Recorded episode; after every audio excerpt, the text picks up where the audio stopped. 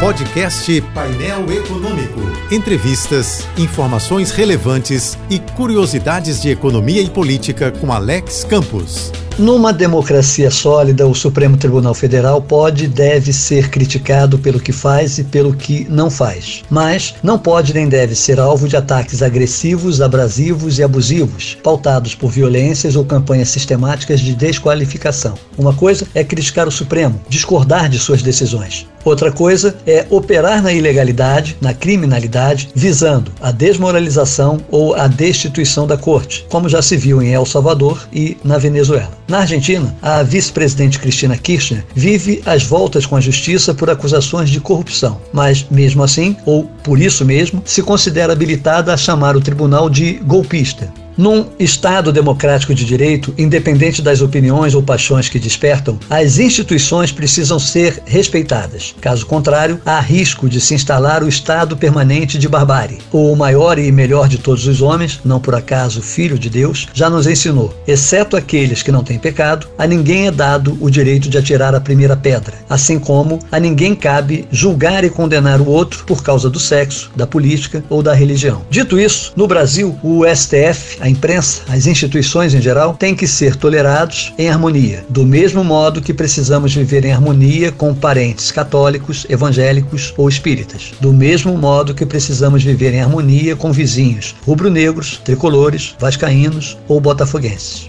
Enfim, numa democracia, todos precisamos respeitar o pior e o melhor das instituições. Siga-me no Twitter e no Instagram, arroba Alex Campos JBFM. Eu sou Alex Campos. Bom dia e boa sorte. Este e outros colunistas você ouve também em nossos podcasts. Acesse o site da JBFM ou as principais plataformas digitais e escute a hora que quiser, onde estiver. Podcasts JBFM. Informação a toda hora.